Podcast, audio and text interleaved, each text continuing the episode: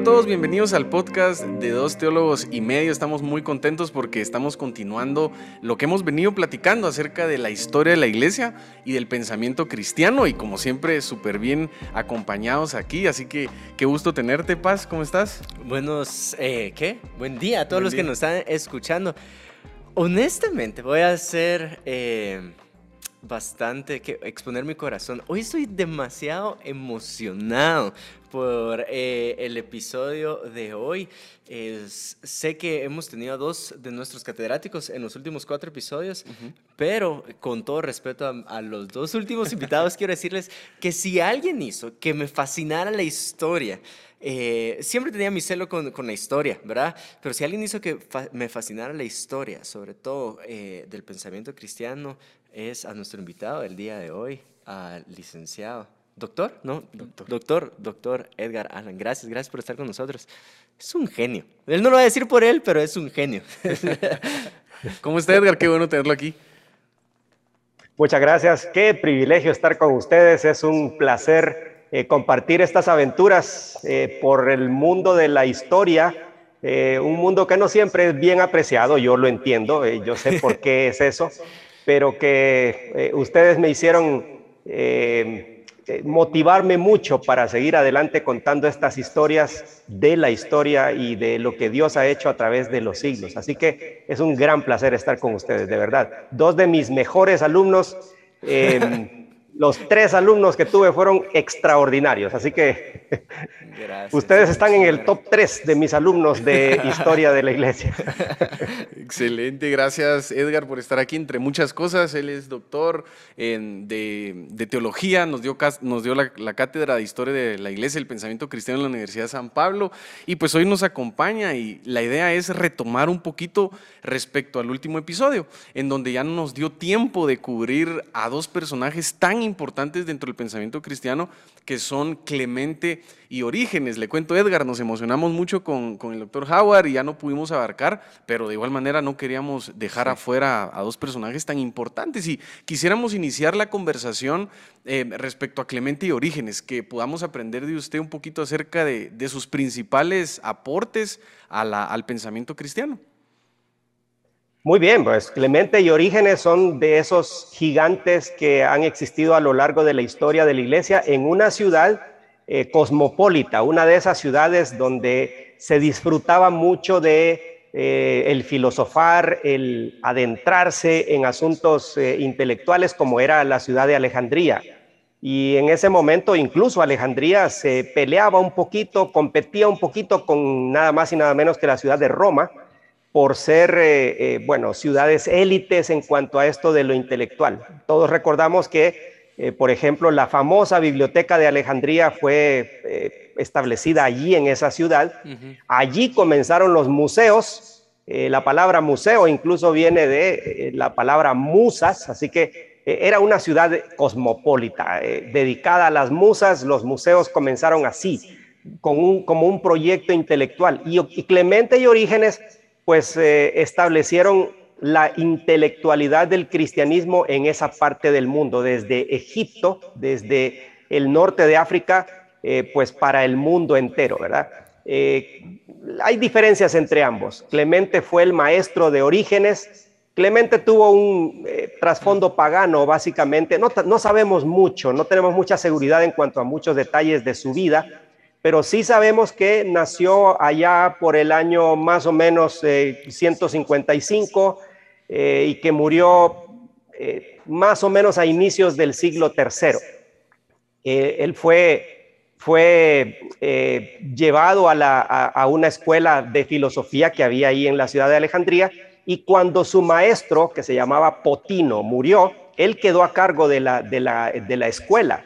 Con el tiempo llegaría nada, su más famoso discípulo que es, eh, por supuesto, Orígenes, y, él lo sustituyó al frente de esa escuela. Ahora hay que hacer una aclaración, no es una escuela así como que eh, habían eh, una fachada y había que inscribirse en la escuela, no es una escuela en ese sentido, sino la escuela, una escuela en el sentido de una corriente de pensamiento.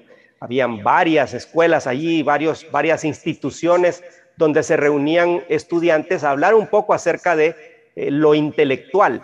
Y lo que se distingue a Clemente y a Orígenes son dos o tres cosas. En primer lugar, su deseo de afirmar que la fe cristiana sí tenía un fuerte fundamento intelectual, enfrentados principalmente a una de las corrientes más importantes en los primeros 200 o 300 años de historia de la iglesia, que fueron los gnósticos. Todavía el movimiento gnóstico existe, pero en ese tiempo era mucho más importante que ahora, mucho más fuerte. Se había metido incluso en la iglesia y era muy popular entre mucha gente porque ofrecía llegar a alturas intelectuales como nadie más lo había prometido antes. Y muchos cristianos se veían entonces eh, bastante atraídos a las ideas de los gnósticos. Clemente y Orígenes, eh, por el contrario, tratan de decir que no es a través de conocimientos secretos que uno va a llegar a alturas intelectuales, sino que lo va a hacer mediante el logos. Y esta es una de las, eh, características de tanto de Clemente como de Orígenes, decir que el logos, es decir, la segunda persona de la Trinidad, eh, Jesucristo, un, un término logos que los filósofos griegos conocían, así que desde la época de Justino Mártir eh, ya se estaba utilizando ese término para decir la fe cristiana es una fe intelectual. Clemente tiene tres obras principales eh, y en esas tres obras él, trata de decir qué es lo que hace Cristo. Y sus tres obras, que eh, son, la primera es exhortaciones a los griegos, allí dice, Logos nos exhorta a buscar el camino de la salvación, el camino verdadero eh, su segunda obra se llama El Pedagogo o Paidagogos o El Tutor, eh, que dice que el Logos no solamente nos lleva por el camino correcto, el camino de la salvación, sino que también nos instruye en la vida práctica, dice él, no solamente en la vida religiosa, sino también en la vida práctica. A propósito, un mensaje que necesitamos escuchar los cristianos el día de hoy también. Y la tercera obra que quedó inconclusa se llama Stromata, que significa algo así como tapices, algunos lo han traducido como miscelánea, donde él dice que no solamente el logos nos eh, lleva por el camino correcto, no solamente nos instruye, sino que también nos da, eh, nos da luz para que en todos los días podamos eh, hacer la voluntad de Dios. sin duda, Clemente es un, es un gigante. Esa es una de las cosas que los eh, caracteriza. Por un lado, lo intelectual, en segundo lugar, entonces el tema de logos y en tercer lugar, la interpretación alegórica del texto.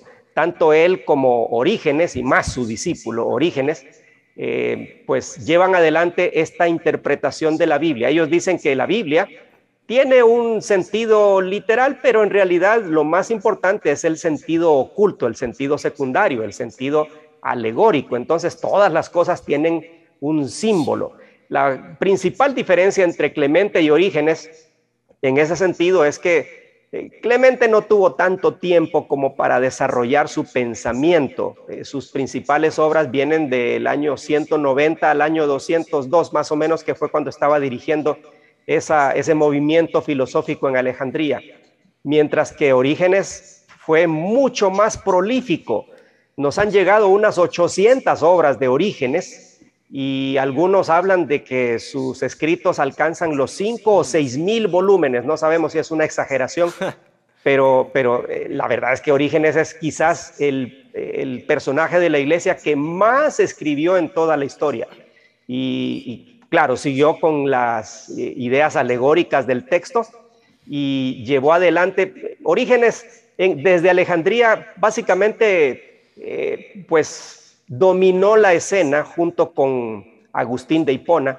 Eh, muchas de las controversias teológicas que vienen después vienen por las ideas de, Orígenes principalmente.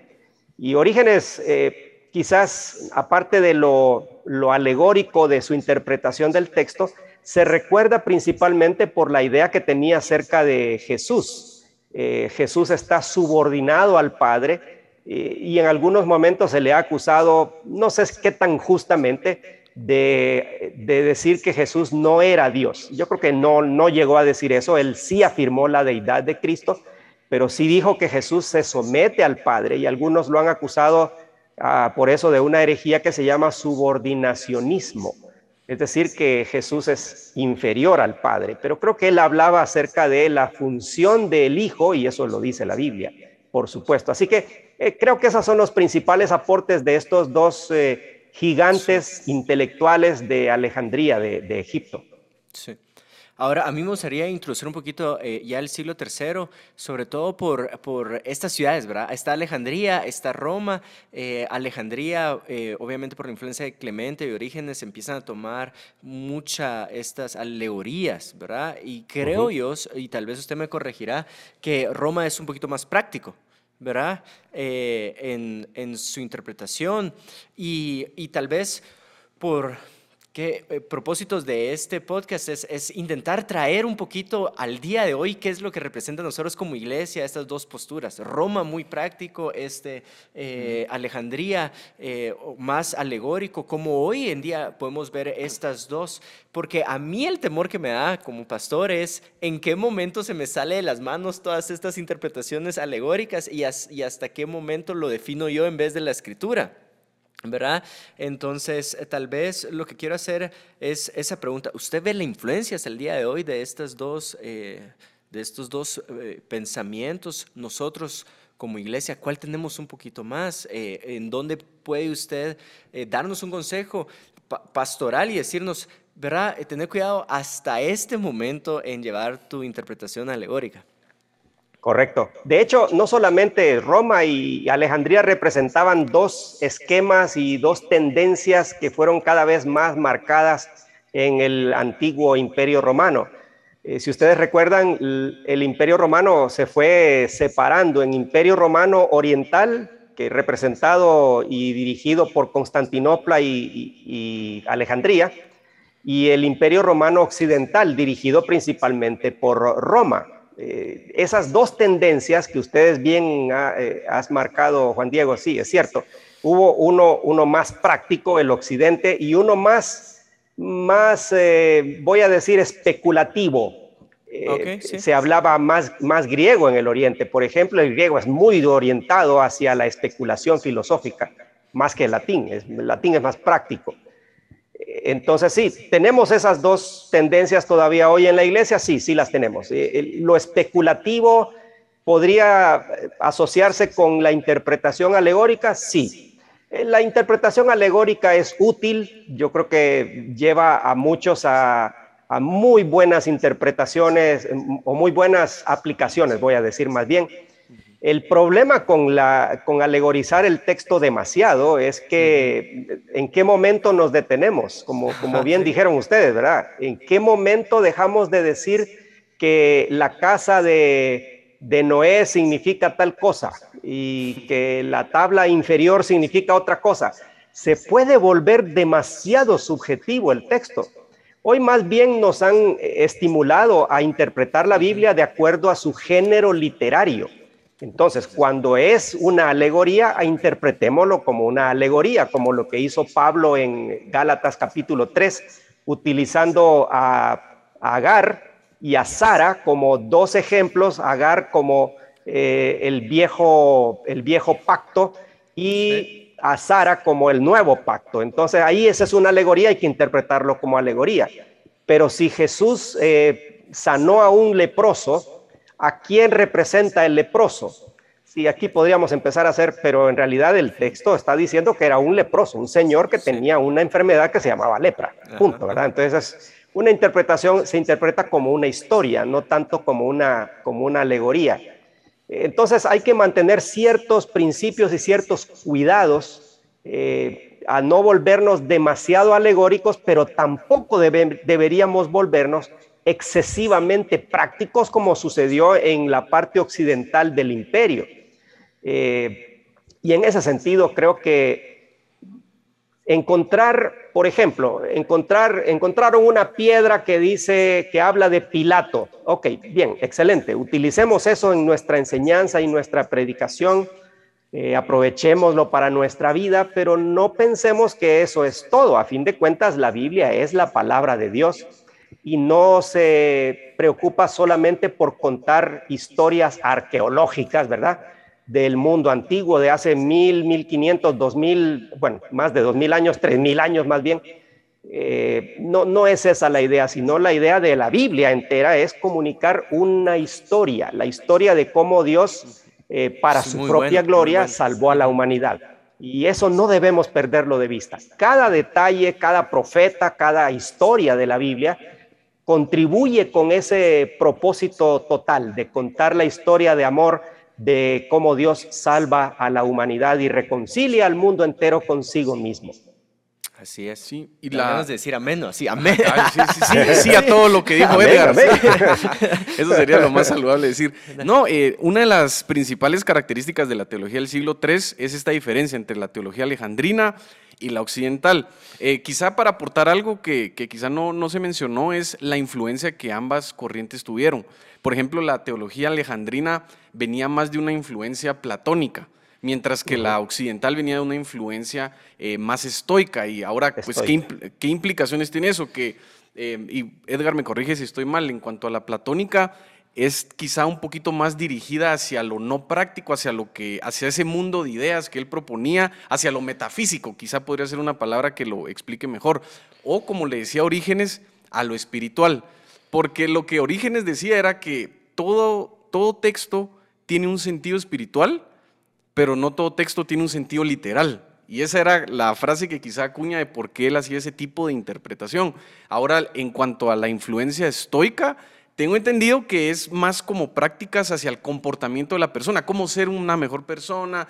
De hecho, ustedes pueden buscar todavía al día de hoy muchísimos autores que hablan acerca del estoicismo y, esa parte. Y como para continuar con el hilo conductor de la teología del siglo III, encontramos a este personaje súper importante que es Hipólito de, de Roma. Y ya van a ver por qué él es como una persona que influencia bastante dentro de lo que aún el día de hoy nosotros tenemos como, como creyentes o como cristianos muchos, quizá no todos los que ven comparten algunas ideas de él, pero sí fueron influenciados en alguna manera. Y quizás lo más eh, interesante, y yo abro el, debate o abro la discusión empezando con esto, es que él se negó a reconocer a Calixto como obispo de Roma en el año 217. ¿Por qué razón? La dejo ahí sobre la mesa y antes, antes de que empiece el maestro acá a darnos una, cátedra, y espero que te, que te esté apasionando como a mí me apasiona, es, bueno, lo que estamos hablando de todos estos pensamientos a lo práctico, qué quiere decir a nosotros eh, o qué implicaba para nosotros como iglesia al momento de lo práctico. Entonces, puedo ver estos dos, estas dos problemáticas que surgían en la iglesia. ¿Qué hacemos con aquellos que pecaron de infidelidad? ¿O qué, qué, hacemos aquellos que negaron la fe? Recordate que Roma, si no estoy mal, está terminando de tener una persecución hacia los cristianos. Esta persecución, si llegara a mí, Juan Diego, en ese momento y me piden que negara la fe, yo bromeo mucho con esto, pero le diría al Espíritu Santo, Espíritu de Dios, yo me echaría una de Pedro, ¿verdad? O sea, te negaría y después espero que me vengas a reconciliar. Pero la iglesia era un poquito más celosa con eso porque eh, es un apóstata, ¿verdad? Está negando la fe. ¿Qué hacemos con esta persona? O qué hacemos con aquel que después de bautizarse eh, eh, igual cometió alguna infidelidad, qué hacemos en lo práctico. Y aquí es donde se levantan estos dos personajes, donde Hipólito tenía una postura eh, con una rigidez moral. Y Calixto tenía este, este bueno, rescatémoslo, esta gracia generosa de parte de Jesús eh, que la podemos ver. Y pum, acá empieza todo este debate de ideas y de prácticas, ¿verdad? Bueno, en el caso de, de, Hipólito, él, él, sí creía que, había, que, se podía perdonar ciertas cosas, pero no todas. Él, él hacía, por ejemplo... Él propuso eh, penitencias también, si no estoy mal, ¿no? Propuso, bueno, eh, las penitencias eran una práctica que se estaban dando en la iglesia y él las, las reforzó, por supuesto la idea penitencial ya estaba bien metida en la iglesia, el hecho de, hacer penitencias, de cumplir ciertos castigos para expiar los pecados. Pero en el caso de, Hipólito, él decía, por ejemplo, que ni la fornicación, ni el homicidio, eh, ni la apostasía debían ser perdonados. Y en ese sentido eh, se enfrenta directamente con, con Calixto, es cierto. Y por ahí estaba Seferino también, que estaba como obispo de, Roma. Ahora sabemos que el obispo de Roma llegaría a triunfar en todo eso. De hecho, se les, él es el, el, antecesor del actual papa, digamos, en la Iglesia Católica, según la Iglesia Católica, ¿verdad? Pero en ese sentido, eh, Hipólito sí se enfrenta con ellos y hay un enfrentamiento entre, los dos, eh, entre las dos ideas, ¿verdad? ¿Qué hacemos con los que han, qué, hacemos con los que han fallado? Eh, si ustedes recuerdan, en el tiempo, sobre todo en el segundo siglo y un poco en el tercero también, el imperio romano requería que las personas consiguieran un certificado que dijera que habían sacrificado al emperador, es decir, que habían reconocido al emperador como Dios. Muchos cristianos entonces lo que hacían, y esto no es que esté bien, pero esto es lo que hacían, eh, como bien dijo Juan Diego, esto es tal vez lo que haríamos nosotros también, buscar un amigo, mira, ¿me puedes conseguir uno de esos certificados? ah, sí, sí, claro, yo te lo consigo, ¿verdad? Y entonces, claro, uno diría ahí, sí, pero ahí hubo mentira, tal vez hasta soborno. Eh, ¿Cómo hacemos con eso al final? ¿Y ¿Te escondiste, no te enfrentaste eh, a la persecución por tu fe? ¿Cómo hacemos después de eso? Y las ideas de Hipólito, que eran ideas sumamente rigoristas en ese sentido, pues vienen a, detener un poco todo este asunto. Eh, al final él decía que algunos pecados se podían expiar por medio de penitencias, pero eh, esas penitencias debían seguir el resto de la vida y se le debía recibir en el seno de la iglesia hasta que estuviera en su lecho de muerte. Era, era bastante duro esta, esta, esta decisión. Y en ese sentido, creo que esas dos ideas todavía existen el día de hoy. ¿Cómo hacemos con las personas? ¿Dónde hay gracia? hasta dónde llega la gracia y hasta dónde llega nuestra, nuestro rigor. Eh, unas personas hoy están hablando acerca de tener un amor firme. Bueno, esas dos frases están muy bien, a mí me encanta esa frase de el amor firme, pero hasta dónde llegamos con la firmeza y hasta dónde llegamos con el amor, ¿verdad?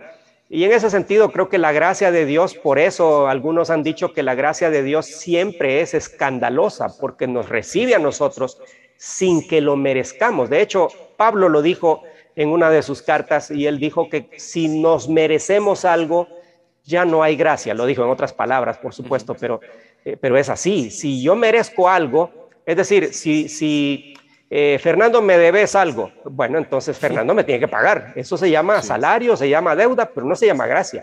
Cuando, cuando Fernando me pague, entonces simplemente está cumpliendo con, con lo que él debe hacer. Entonces, en el momento en el que nosotros decimos, yo debo hacer tal cosa, por ejemplo, yo debo orar, sí, por supuesto que es un deber, pero al mismo tiempo, entrar nada menos y nada más que al trono de la gracia, como dice Hebreos, sin ningún impedimento, es una cuestión de la gracia de Dios. ¿Debo hacerlo? Sí, pero lo hago por gracia. Por la gracia del mismo Dios que me está dando la oportunidad de entrar nada menos que a su presencia. Y entender esa, diferencia, creo que, y mantener ese balance, creo que nos va a permitir saber cómo perdonar, y eh, por eso dice los evangelios, el que, el que ama mucho es porque se le perdonó bastante, o al que se le perdona mucho, ama mucho. Y en ese sentido, así es como se entiende la gracia de Dios. Y yo les pregunto a ustedes más bien, ¿qué haríamos con una persona que niega el cristianismo el día de hoy? ¿Qué haríamos con esa persona? Y tendríamos, creo yo, un dilema parecido a los, al que tuvo, tuvo la iglesia en este siglo tercero, ¿verdad? ¿Los recibimos así nomás o eh, una decisión que tomó la iglesia fue, ok, recibámoslo, pero cuando haya una nueva persecución, entonces los ponemos al frente de batalla para que mueran por su fe? Y de nuevo suena eso sumamente estricto, ¿verdad? Sí, yo no sé si haríamos eso hoy. Correcto, sí. y, en ese sentido creo que debemos mantener ese balance entre amor y rigor y para conocer un poquito los argumentos de Calixto, porque obviamente los de Hipólito son muy obvios, el, el celo de mantener la pureza dentro de la iglesia y mantener esa, esa moral y esos estándares del cristianismo. Pero el argumento que utilizaba Calixto es bien interesante, era con las escrituras. Y lo que yo quiero resaltar es que siendo él, eh, digámoslo así, de la escuela de la teología occidental, utiliza un recurso alegórico.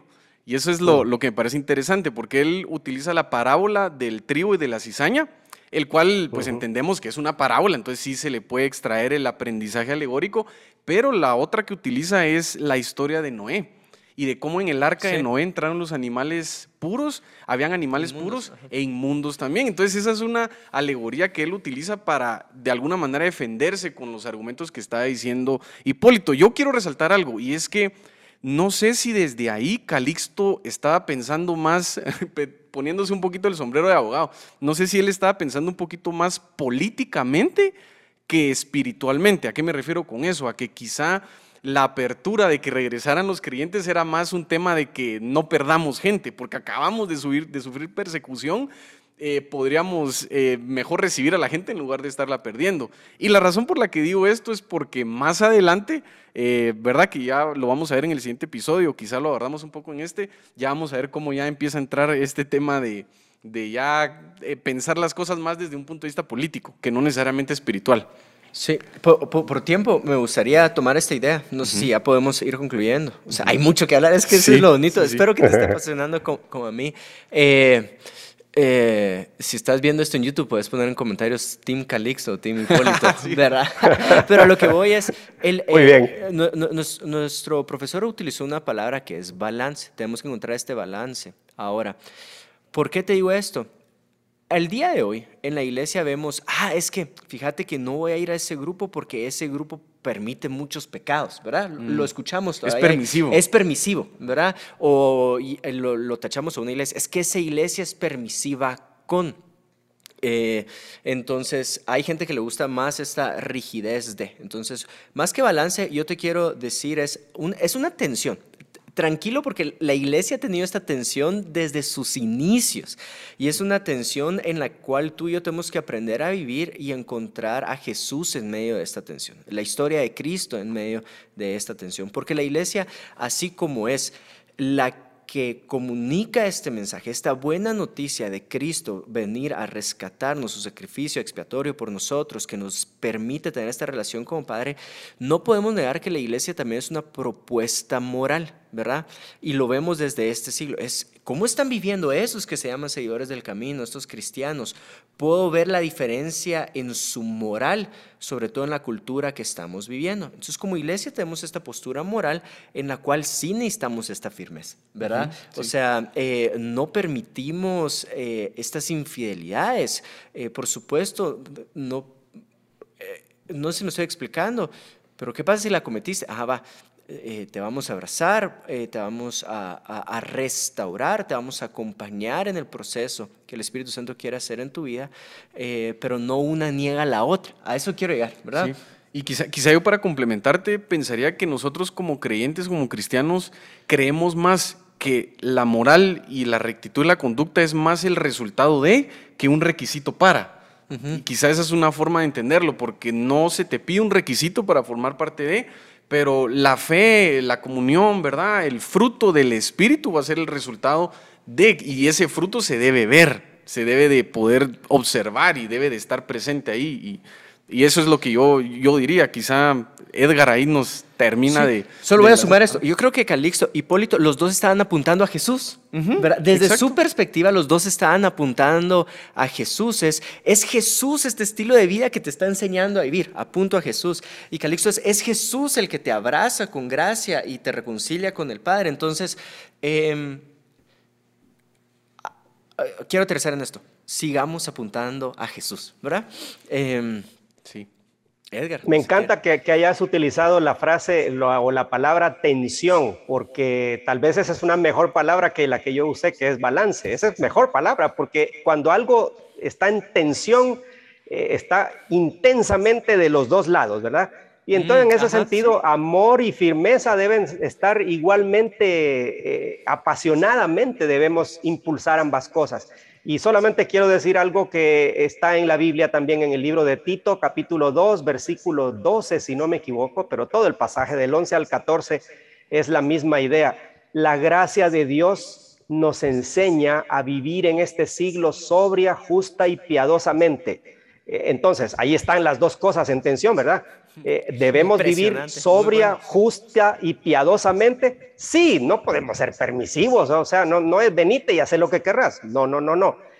Pero igual, no lo hagas según tus propias fuerzas, hazlo según la gracia de Dios. Me encanta ese texto y una vez lo prediqué y le puse como título, La gracia de Dios es mi maestra, es la que me enseña a vivir, es por gracia. Ojo, las reglas son buenas y quiero decirlo aquí públicamente, esto está siendo grabado, ¿verdad?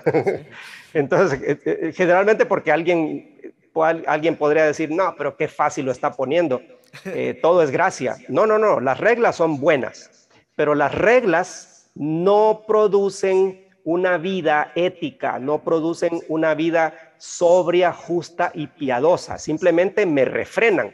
Pero la gracia de Dios es la que me enseña y ahí está esa tensión, muy buena tensión dinámica entre el amor, la gracia de Dios y el rigor, la firmeza y la disciplina de una vida eh, que agrada a Dios. Y yo me recordé ahorita de lo que escribe Pablo, esfuérzate en la gracia. Así que también tenemos ahí en las escrituras encontramos un poquito cómo incluso ellos juegan con esa, con esa tensión. Eh, eso es todo por este episodio, pero no, no se queden, se va rapidísimo y no se queden tristes porque vamos a tener en el próximo episodio también al doctor Edgar, así que eh, no se lo pueden perder. Si no han chequeado los episodios anteriores, vayan a verlos, así van con nosotros en el hilo conductor de lo que estamos hablando. Ha sido un gusto compartir con ustedes, nos vemos en el próximo.